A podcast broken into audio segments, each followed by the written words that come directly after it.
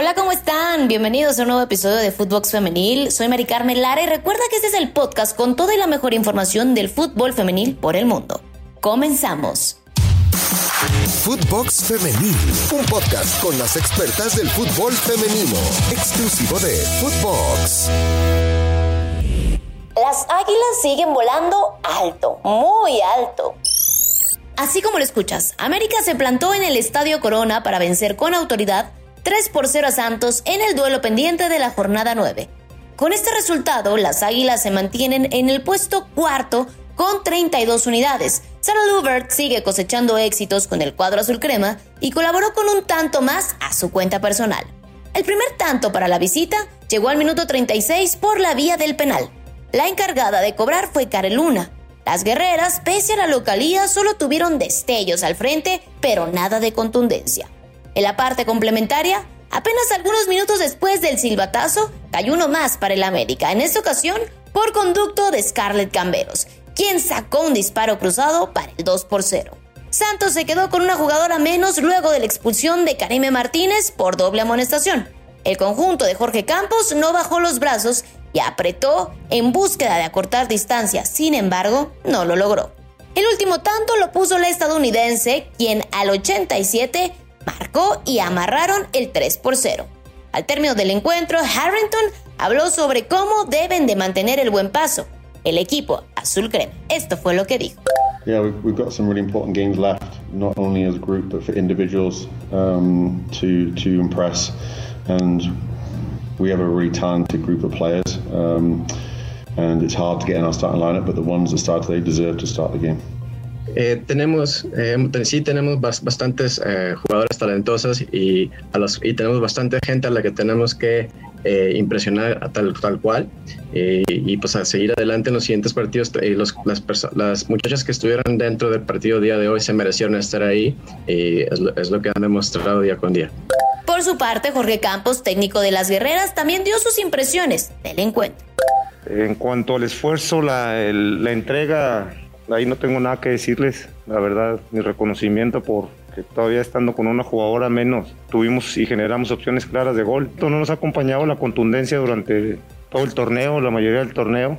Y contra estos equipos no te puedes equivocar tampoco, porque los goles que nos meten son errores de atención nuestros que nosotros los provocamos. Entonces debemos contra estos equipos salir en un, en un nivel alto de concentración. Si no, los equipos tienen mucha calidad y te terminan anotando. Tienen tres oportunidades, te anotan las tres y tienen una, te meten una. Debemos de trabajar en ello y hemos estado trabajando. Desafortunadamente yo creo que la toma de decisión estando enfrente del arco ha sido mala, pero bueno, yo hay, hay que este, seguir trabajando en ello, seguir trabajando y lo trabajamos durante la semana.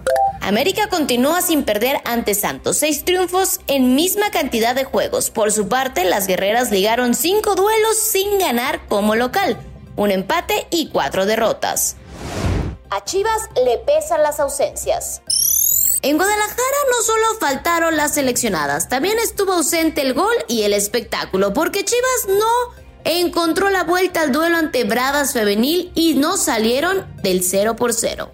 Sin Alicia Cervantes, Carolina Jaramillo y compañía, le costó el doble y le puso fin a una racha de cinco triunfos al hilo.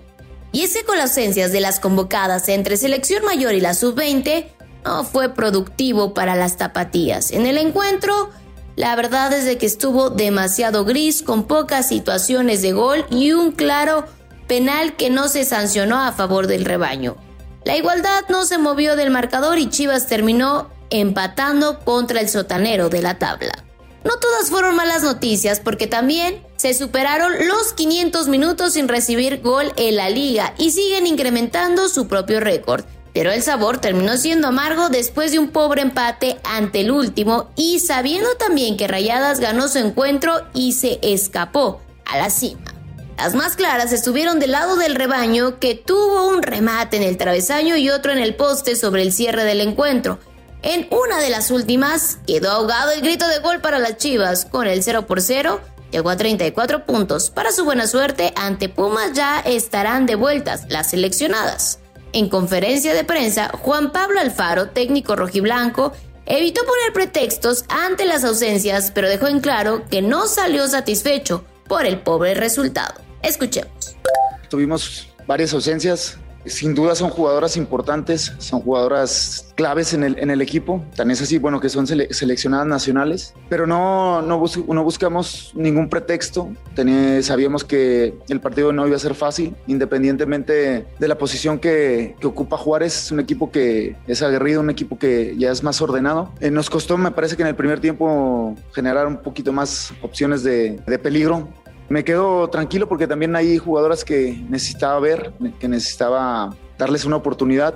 Creo que en general fue, eh, fue bueno el partido. No estoy diciendo que no porque no hayamos ganado no, no me salgo contento, me salgo obviamente bien con el, con el funcionamiento, no, obviamente no, no satisfecho con el, con el resultado.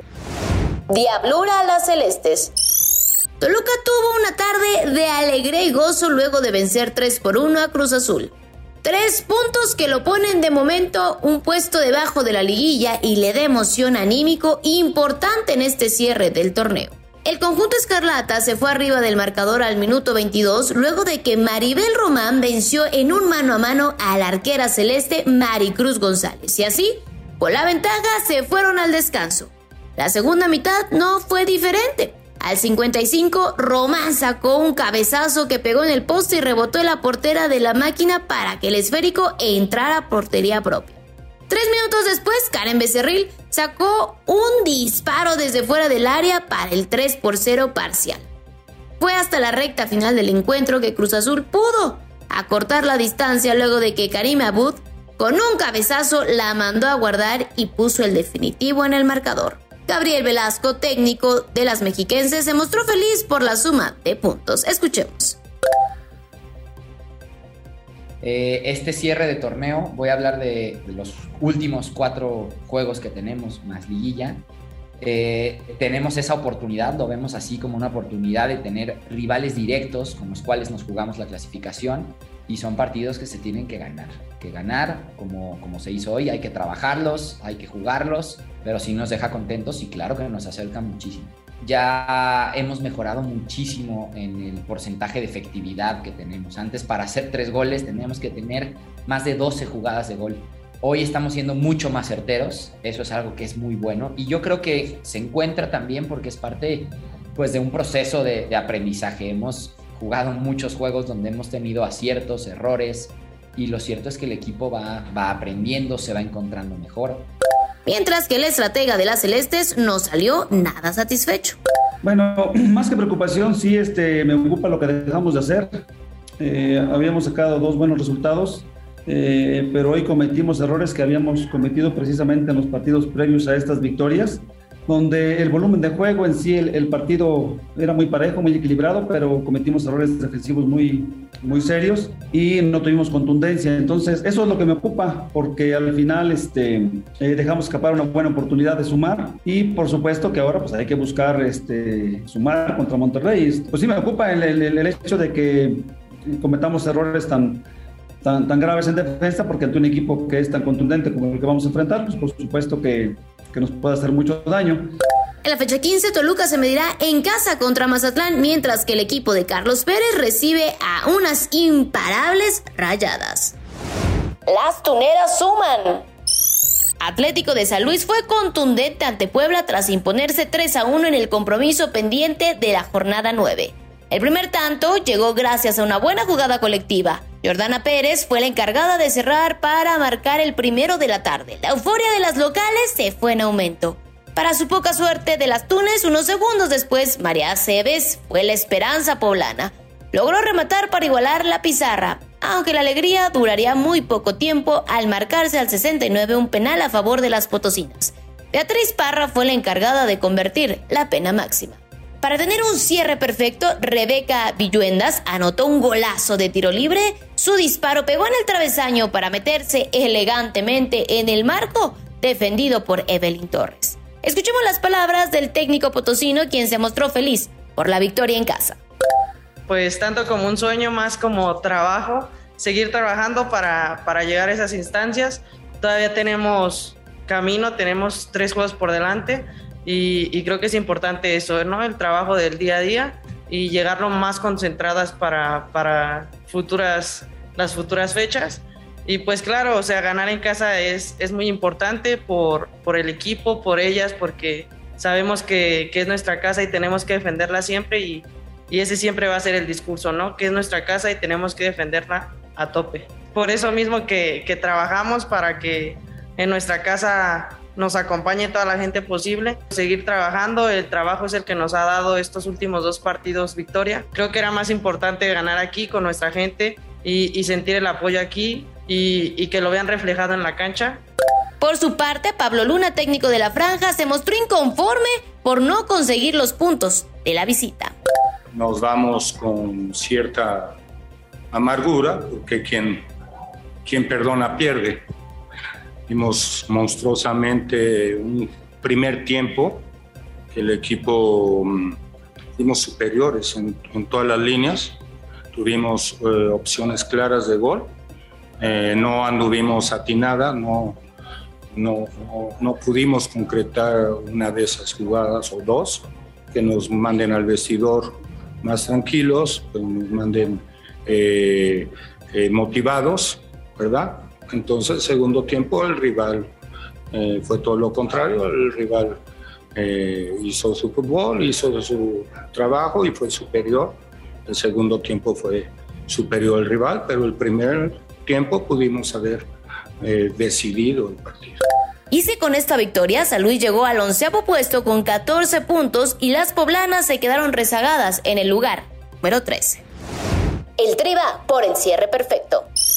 La selección femenil cierra la fase de grupos del torneo W de la CONCACAF recibiendo a Puerto Rico, en espera de avanzar su pase al octagonal clasificatorio de manera invicta. El cuadro puertorriqueño también tiene nueve puntos, solo que el número de goles anotados por parte del equipo dirigido por Mónica Vergara es muy superior, pues llega con 28 tantos a favor por cero en contra, mientras que el de su rival de hoy tienen 15 y ninguno recibido.